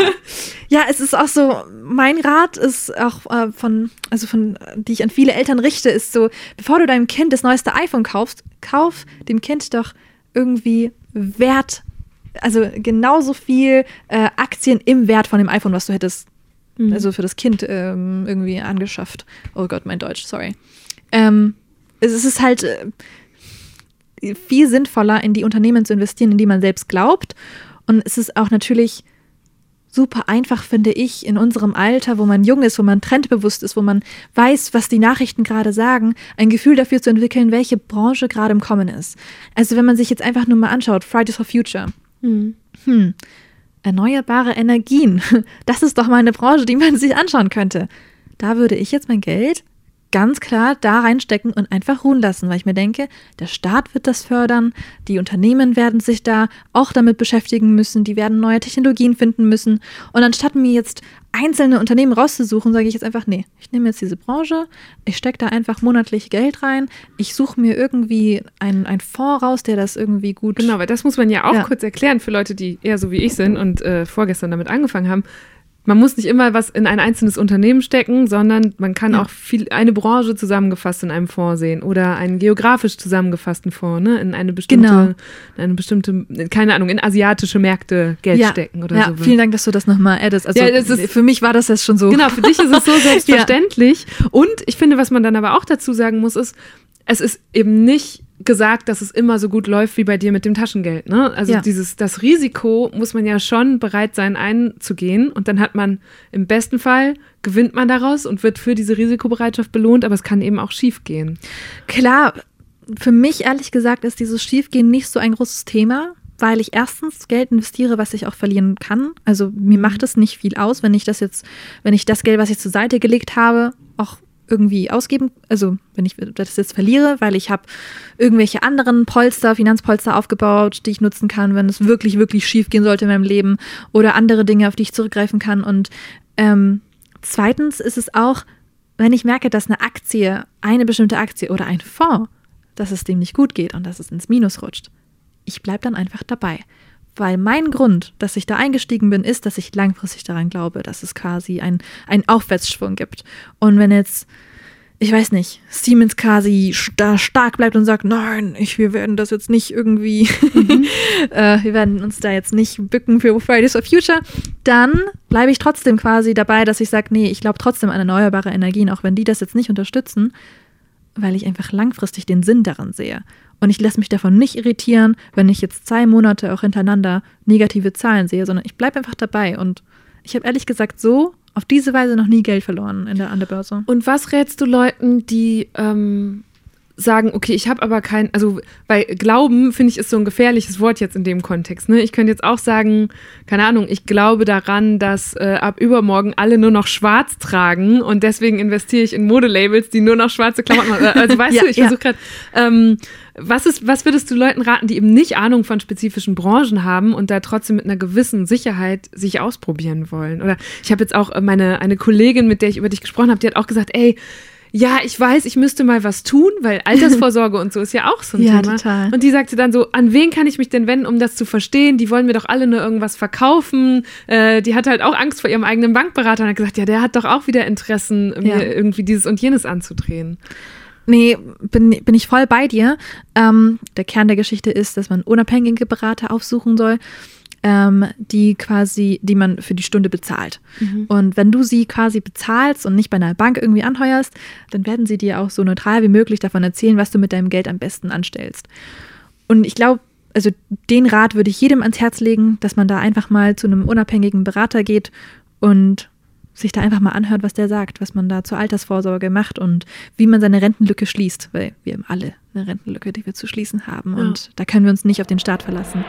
Da hat Aya leider recht. Unsere Gesellschaft entwickelt sich so, dass der Generationenvertrag kaum mehr aufgehen kann. In Zukunft werden nicht mehr vier Arbeitnehmer auf einen Rentner kommen, sondern ein Arbeitnehmer auf zwei Rentner. Dazu haben wir auch schon mal ein Video bei Deutschland 3000 gemacht, das packe ich euch in die Shownotes und ich will ja nicht spoilern, aber die gesetzliche Rente alleine wird wohl für keinen von uns ausreichen. Jeder und jede sollte so gut wie möglich zusätzlich vorsorgen. Das geht zum Beispiel über betriebliche Altersvorsorge, falls ihr angestellt seid, oder Priesterverträge. Und neben solchen staatlich geförderten Maßnahmen schließen viele Leute auch private Lebens- oder Rentenversicherungen ab, legen Fondssparpläne an oder investieren, so wie Aya, in Aktien. Als ich jetzt angefangen habe, mich damit so ein bisschen zu beschäftigen, habe ich schnell festgestellt, ganz so kompliziert, wie das immer klingt, ist es gar nicht. Trotzdem gilt aber bei all diesen Maßnahmen, lasst euch gut und am besten sogar von verschiedenen Stellen beraten, vergleicht Angebote und unterschreibt nichts, was ihr nicht versteht. Ja, aber das zeigt so wieder, wie dieses ganze Thema sehr, ja, irgendwie so in so einer Welt ist, die man sich wirklich erst erschließen muss. Ja, das muss finde ich man. spannend, dass du Ja. das dann einfach so angegangen bist. Ja, es ist, also man wird auch viel lernen müssen und man wird auch viele langweilige Dinge sehen. Die meisten YouTuber, die das auch irgendwie thematisieren, das sind Leute, die dann immer dieses Get Rich Quick irgendwie Mhm. mit drin haben in der Klingt Überschrift. halt gut. Ja. Es klingt gut und es ist einfach, für mich ist es das Schlechteste, was man sagen kann, wenn jemand an die Börse geht, so du wirst reich. Nein, das ist auch nicht, also ich habe jetzt ein Buch geschrieben, Moneymakers heißt es, wo ich genau das thematisiere, dass man einfach nur den Einfluss von Wall Street in unserem täglichen Leben versteht und dass man weiß, was man als Individuum, also was da der Einflusskreis ist, so ein bisschen. Und bei Moneymakers geht es nicht darum, jetzt zu schauen, oh, wie kann ich passives Einkommen irgendwie erhöhen und Millionär werden mit 30 und keine Ahnung, ähm, sondern es geht darum, die, die Zusammenhänge einfach besser zu verstehen. Was bedeutet es, wenn Kylie Jenner sagt, Snapchat ist scheiße? Dann wird die, Mhm. Dann geht die Snapchat-Aktie krass runter. Genau, das ist noch, das ist zum Beispiel durch Ja. die Welt gegangen, wo ich mir denke, hm, das passiert aber ziemlich oft, so eine Aussage. Mhm. Zwar nicht von einem Influencer, aber von Präsidenten Ja. da draußen, von anderen Unternehmern. Oder vom Chef von BlackRock. Oder Ne, das ja, war jetzt, also genau. neulich war dieses äh, Weltwirtschaftsforum in Davos Ja. und äh, rund um diese Zeit hat der Chef von BlackRock, der heißt Larry Fink, und der schreibt ja einmal im Jahr so einen Brief an die Vorstände von allen großen äh, Unternehmen, die da irgendwie mit drin hängen. Ne? Ja. Vielleicht muss man auch dazu sagen, so BlackRock ist, äh, was ist das, äh, der größte Fonds, wie sagt man, Fondshändler? Nee, das größte Fondsunternehmen der Welt. Ja. Und der hat geschrieben, schon bald und früher als von den meisten erwartet, wird es zu einer erheb erheblichen Umverteilung von Kapital kommen. Und zwar im Sinne von Nachhaltigkeit und Klimawandel. Ne? Und er hat gesagt, sie wollen sich von Anlagen trennen, die ein erhebliches nachhaltiges Nachhaltigkeitsrisiko darstellten, wie zum Beispiel Wertpapiere von Kohleproduzenten. Neue Anlageprodukte sollen etwa Investments in fossile Brennstoffe ausschließen. Und das hat richtig Welle gemacht, diese Nachricht, dass also einer von diesen, ich sag jetzt mal, vermeintlichen Arschlöchern in Anzügen sich auf einmal nachhaltig verhalten will oder zumindest damit anfangen will und sagt, Ja. wir investieren jetzt irgendwie in, in umweltfreundlichere Ja. ähm, äh, Optionen. Da, da, das fand ich super spannend, weil wir ja gerade ähm, du beschäftigst dich auch total damit, ne, was Nachhaltigkeit in der. Digitalisierung be be ähm, bewegt oder, oder ausmacht, dass dann auf einmal da so ein wirtschaftlicher Druck entsteht, der viel stärker erscheint, als der den Politik generieren kann. Absolut. Also ich muss auch sagen, dass ähm, die Tatsache, dass sie sich ja darauf spezialisieren, auch sehr viel damit zu tun hat, dass sie glauben, dass da das Geld liegt. Also mhm. die, die sind schon sehr daran orientiert, was das Geld macht und was nicht. Ja. Und wie ich ja schon sagte, man muss ja nicht überzeugt sein, dass es oh, sogar, ich weiß nicht, man, man kann den Klimawandel sogar leugnen von mir aus. Aber man wird daran glauben, dass erneuerbare Energien einfach äh, ein aufsteigender Zweig sind, weil man merkt, die Politik rüttelt daran, die Leute glauben daran. Es ist einfach so ein generelles Klima von wir müssen uns verändern und die Mentalität ändert sich. Und das sieht man eben an solchen Aktionen oder Sätzen wie hier gerade.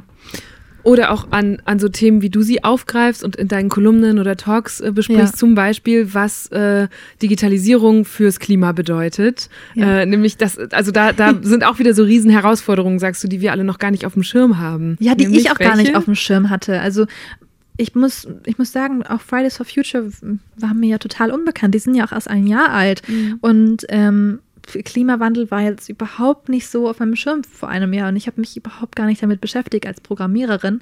Aber wegen der Bewegung und wegen diesen ganzen medialen Artikeln und Videos und was weiß ich, habe ich mir gedacht, okay, was kann ich denn jetzt als Programmiererin ähm, da beitragen?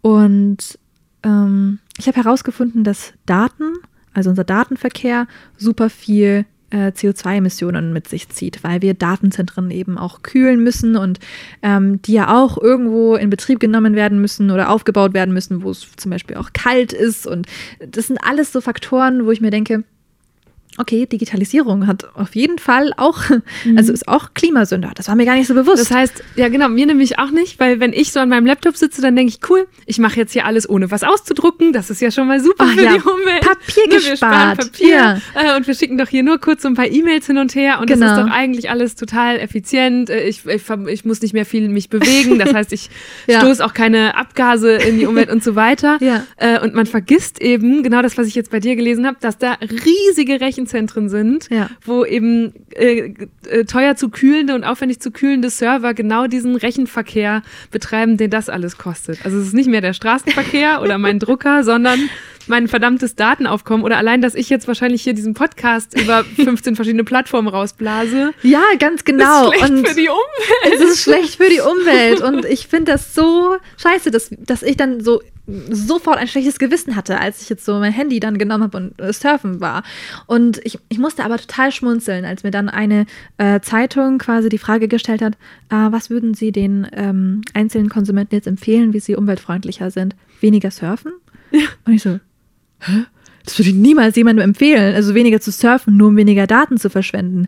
Da finde ich, funktioniert dann diese Fridays for Future Ansatz nicht mehr, dieses über Verzicht und Verbot etwas mhm. zu machen, sondern ähm, da musst du den Leuten sagen, hey, okay, du als Individuum, muss ich ganz ehrlich sagen, du kannst wenig machen. Die Rechenzentren müssen einfach umweltfreundlicher werden. Und da kommen wir jetzt wieder zu diesem 10x-Thinking. Also mhm. anstatt auf dieser ersten auf diesem ersten Level zu schauen, was kann ich als Individuum anders machen? Oh, auf Ecosia surfen und so weiter. Okay. Hilft bedingt. Naja, Ecosia ist toll und alles. wenn man kann, sollte man das nutzen. Aber trotzdem ist es halt nicht so langfristig gedacht, wie wenn man jetzt wirklich an der Wurzel halt eben das versucht zu verändern und sagt, okay, was sollen wir unsere Rechenzentren umweltfreundlich ja, mhm. aufbauen und gestalten. Dann kommt es allerdings eben nicht auf den oder die Einzelne an, sondern dann müssen Unternehmen und Politik wieder ran. Genau, da müssen Unternehmen und Politik wieder ran. Also, und, und was genau müssen die tun? Also jetzt ähm, in, in dem Artikel, ähm, wo es wirklich darum ging, um die Rechenzentren, wie man die umweltfreundlicher macht, ging es, ging es jetzt speziell darum, dass man in Technologien reinschaut, die es ähm, quasi ermöglichen, Daten umweltfreundlich zu speichern. Und da bin ich jetzt auf DNA gestoßen. Das heißt, Daten auf DNA zu speichern. Das hat mich total umgehauen. Als ich das erste Mal davon gehört habe, dachte ich, DNA ist so eine Technologie, irgendwie von der ich ja, noch nicht DNA gehört habe oder so. In uns drin, ich so, ne? ja, ich so, DNA, Desoxyribonukleinsäure, wait, warte, das kenne ich aus Biologie. Ich so, okay, wie Daten speichern? Und dann meinte halt die Person, ja, ich meine, eine ganze Person ist doch eigentlich in einer Zelle, in einem Zellkern in unserer mhm. DNA gespeichert. Wieso können wir dann nicht unsere Daten da drin speichern? Ich so, holy shit. Oh mein Gott, ja. Und wie funktioniert das? Geht das schon? Ja, es geht schon. Catalog. Krass. Ein Startup ja. hat es geschafft, dass äh, quasi ein Terabyte ähm, in ein Gramm DNA wirklich übersetzt werden kann. Das Und- heißt, ein Terabyte, wie, also wie viel Daten, also was ist wohl so ein menschlicher Datensatz? Also wie viel Oh Gott. Speicherplatz braucht meine, mein DNA-Satz wahrscheinlich deutlich, deutlich Wahrscheinlich. weniger, ne? Oh, ich würde sogar Oder? deutlich mehr. Ich meine, da sind Meinst ja noch du? deine Daten von den Vorfahren mit dabei, deine Stimmt. Krankheiten, deine ganzen Ja. äh, Umwelteinflüsse wahrscheinlich auch noch ein bisschen mit drin. Und die haben gesagt, wenn man die ganzen Daten der Welt irgendwie speichern müsste in DNA, dann wäre das ein Schuhkarton. In der Größe eines Schuhkartons. Und das ist nicht viel. Nee. Und dann haben sie halt auch erzählt, wie, wie, äh, ähm, wie viel Energie das benötigt, irgendwie die DNA zu, also irgendwo quasi unterzubringen. Und das muss man auch gar nicht kühlen. Also das ist Zimmertemperatur, ganz normal. Mhm. Ähm, das hält auch viel, viel, viel länger als Okay, und normale das heißt, Daten. worauf warten wir dann noch? Ja, auf die Implementierung. ähm, also ich konnte jetzt natürlich nicht so, nicht so tief einsteigen wie jetzt das Startup selbst, aber die Tatsache, dass MIT, dass ein MIT-Startup jetzt mal da wirklich da reinschaut, ähm, gibt mir die Hoffnung, dass da eigentlich schon viel zu machen wäre. Und das möchte ich, dieses wirklich dieses Thema an der Wurzel packen, nicht nur versuchen, Plastik zu äh, vermindern, sondern überhaupt einen Plastikersatz zu finden. Das, mein Gott, vielleicht mag ich es, eine- keine Glasflasche mit mir zu schleppen und keine Thermoskanne. Vielleicht brauche ich einfach einen ein, ein, ein Plastikersatz, der genauso leicht ist. Vielleicht ist das ja mein Problem, ganz ehrlich. Vielleicht möchte ich mein Coffee to go immer noch haben, ohne eine reu reusable irgendwie Coffee Mug zu haben. Das finde ich, sind immer so Lösungen, die man, die man auf jeden Fall ähm, klar ähm, unterstützen sollte, aber die nicht an der Wurzel das Ganze lösen. Also Und das Ja. heißt aber, weil du eben meintest, du liest dich jetzt gerade so aktiv in Biotech ein, das sind doch genau diese Felder, oder? Ja, genau, das sind diese Felder, wo wir uns quasi mit Ernährung beschäftigen und ähm, wo es auch darum geht, vielleicht tierversuchsfrei Dinge zu lösen. Also, keine Ahnung, kann man In-vitro-Fleisch wirklich auch, ähm, ja, genießbar machen. Und ähm, ist, äh, ist dieser Beyond Burger die, die, die Zukunftslösung? Brauchen wir jetzt alle keine Tiere mehr zu schlachten? Ich finde halt wirklich, dass Biotech super viele Problemfelder anspricht, wo ich mir Lösungen verspreche, ohne da jetzt weiter auf ganz bestimmte Lösungen einzugehen. Aber deswegen interessiert mich das halt, weil ich das Gefühl habe, wenn man wirklich an der Wurzel das versucht zu lösen, dass man äh, viele unangenehme Begleiterscheinungen dann Nicht länger wirklich, aufschiebt. Ja, nicht länger ne? aufschiebt, ja. Und, Ja. und das braucht es halt einfach nicht, dass, dass man quasi mich erstmal überzeugen muss, Vegetarierin zu werden. Nee, gib mir doch einfach etwas, was genau so ist wie Fleisch. gib mir doch einfach genau das und ich muss meine Gewohnheiten nicht verändern. Ich bin jetzt die faulste Person, die jetzt spricht und dafür werde ich jetzt wahrscheinlich verurteilt, aber ich bin jetzt auch einfach mal ganz ehrlich. Ich würde es vorziehen, komplett vegetarisch zu sein, aber ich bin dafür ein zu schwacher Mensch, sage ich jetzt mal. Es ist so, äh, Steak mit Freunden ist manchmal einmal im Monat schon eigentlich ganz cool, obwohl ich das jetzt nicht so oft mache. Aber es ist etwas, wo die Leute immer erst bei mir anfangen, meine Gewohnheiten zu verändern, obwohl es so viel mehr Sinn machen würde, ja, Dir was anderes anzubieten. die, mir einfach andere Sachen anzubieten, ne? wo die Politik natürlich auch in der Verantwortung ist, dafür zu sorgen, dass das schneller vorangeht und dass man mehr Optionen hat als Endverbraucher, dann nicht in die Falle zu tippen durch eben durch Verbote von Plastik oder so. Ja. Also ich glaube, was man jetzt mitbekommt, wenn man uns so eine gute Stunde zuhört, ist, wie viele Themen dich beschäftigen und dass du schon, dass du eigentlich, mein Eindruck ist, du bist die ganze Zeit so in den Startlöchern. Du hast schon ganz viele so Pfeile in deinen Köcher gesteckt, die du dir auf deinem Weg eingesammelt hast und jetzt du, was dich so umtreibt, ist krass, worauf schieße ich jetzt und wo nehme ich jetzt mal so richtig Anlauf und, und ähm, mach dann was, was vielleicht, wo du auch mal länger drin steckst und womit du dann, was du dann so richtig nach vorne treiben willst. Ja, ganz genau. Ähm, und gleichzeitig habe mich jetzt auch bei der Vorbereitung beschäftigt, krass, wie viele, in Anführungsstrichen, Vorschusslorbeeren du dafür schon bekommst. Ne? Also du wirst ja gerade so gehypt, du warst irgendwie auf ganz vielen Covern von irgendwie Tech-Magazinen, kriegst, du hast gerade selber schon gesagt, wirst irgendwie Miss Code genannt, äh, landest in irgendwelchen aufregenden äh, Top 30 Listen und so weiter. Ist das etwas, das eher beflügelt oder eher Druck macht? Ähm, am Anfang habe ich das als sehr viel Druck empfunden, besonders bei Mrs. Code. Also der Name ist eindeutig, bringt mich in eine Schublade rein und lässt mich quasi nicht da rauskommen. In jeder Talkshow ging es dann nur noch ums Programmieren, obwohl ich ein Börsenplanspiel programmiert habe und, und das quasi wirklich mein Steckenpferd war. Ähm, es irgendwann habe ich dann verstanden, ich kann die Narrative, aber in meinem Kopf auf jeden Fall so verändern, dass sie mir taugt. Und ähm, ich habe das Gefühl, langsam verstehen die Leute auch, wie mein Wesen ist, also auch die ganzen Zeitungen und so. Genau wie du jetzt auch quasi sagst, ich habe viele, viele Dinge in meine Suppe reingetan und hoffe darauf, dass es quasi ja am Ende etwas wird, was, was mich auf längere Sicht quasi beschäftigt. Ähm, so sehen die ganzen Zeitungen jetzt langsam auch so, hm, das Mädel hat viele Themen in petto, mhm. die sie miteinander verbinden kann. Sie ist nicht nur das Tech-Mädchen, sie ist auch das Börsenmädchen, sie ist, oder nämlich nicht Mädchen, Börsenfrau. ähm, sie ist auch das ähm, Biotech-Frau äh, Biotech to be oder ich weiß nicht, also sehr viele Themen, die mich einfach beschäftigen und ich ja, ich werde dafür gehypt und ich, ich, nutze den Schwung, den ich dadurch bekomme, einfach um mit so vielen interessanten Menschen wie möglich zu reden. Und es ist absolut ein Vorteil, den ich ähm, genieße. Ähm, und äh, Hater gibt es immer, sage ich immer. Und ähm, Haters gonna hate. Da kann man nicht viel dagegen machen. Und ich, ich glaube auch, dass die Welt nie komplett fair sein wird. Auch in meinem Fall ging es, gab es natürlich Dinge, wo ich jetzt zum Beispiel persönlich einstecken musste. Ähm, ich weiß nicht, als Frau in der Tech-Welt ist es ja auch immer ein bisschen was mhm. anderes mhm. und in der ganzen Börsenwelt und nichts wird komplett easy sein und fair sein, aber man muss immer das Beste aus der Situation nehmen und das versuche ich eben auch zu machen ja, und hoffentlich auf etwas sehr, sehr Interessantes zu stoßen.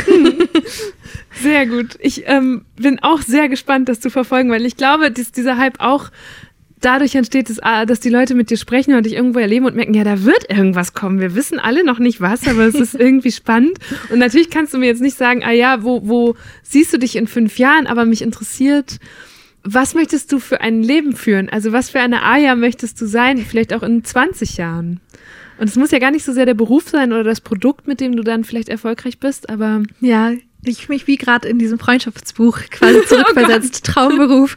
Oh Gott. Ähm, aber danach frage ich ja explizit nicht, sondern ich finde, manchmal ich weiß, hat man ja. ja so eine Vision von, keine Ahnung, möchte ich auf, den, auf der, ja. in der Stadt oder auf dem Land leben, möchte ich eine Familie haben oder nicht, noch mehr Hunde oder doch Katzen. Ich sehe mich definitiv als Familienmensch, also schon settled down. Ähm, und ich, ich würde mir wünschen, dass ich einen Job habe, der mir ermöglicht, äh, mein Wissen aus vielen anderen Bereichen mit einfließen zu lassen. Also idealerweise würde ich irgendwas führen, wo ich äh, mit super vielen anderen Experten reden muss und einfach deren Wissen in mein Unternehmen übersetzen kann.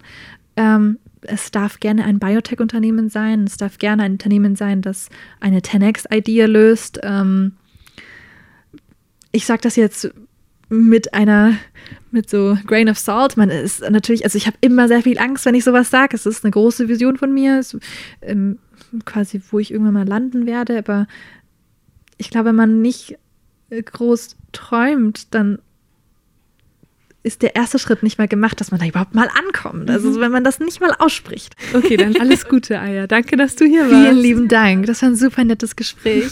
Danke. Schön. Das war eine gute Stunde mit Aya Jaff und ich merke auch jetzt, ein paar Tage später noch, wie mich dieses Gespräch inspiriert hat. Gerade diese Gedanken, die Aya aus den USA mitgebracht hat, also lieber Ja und zu sagen statt Nein oder Aber, oder auch dieses 10x-Ding, also jede Idee direkt zehnmal größer zu denken, hat mich diese Woche schon ein paar Mal auf andere Ansätze oder Perspektiven gebracht. Ich glaube, da können wir uns in Deutschland bestimmt noch was abgucken. Und spannend fand ich auch, wie selbstbewusst Aya auftritt. Sie hat ja diesen ganz starken Antrieb, die Welt zu verändern, auch wenn sie noch gar nicht weiß, wie und was genau. Meine Mama sagt immer, wenn man in Bewegung bleibt, zieht man die Dinge irgendwann an. Und genau das scheint Ayas Lebensmotto zu sein. Falls euch diese Folge gefallen hat, dann hört doch auch mal in die mit Frank Thelen rein. Da gab es ähnlich viele Startup-Anglizismen. Oder auch in die mit Finn Kliman. Mit dem habe ich nämlich zum Beispiel auch über den Wert von so einem Uni-Abschluss gesprochen. Mein Name ist Eva Schulz. Ihr findet mich und Deutschland 3000 auf Facebook, Instagram und natürlich überall, wo es Podcasts gibt. Jeden Mittwoch kommt eine neue gute Stunde und ich würde mich unheimlich freuen, wenn ihr eure Lieblingsfolgen an eure Freunde empfehlt oder in euren Stories teilt. Dafür schon jetzt vielen Dank und bis ganz bald. Macht's gut. Deutschland 3000 ist ein Podcast von 1Live, Bremen Next, Das Ding, Fritz vom RBB, MDR Sputnik, Enjoy, Puls, UFM, Unser Ding und Funk.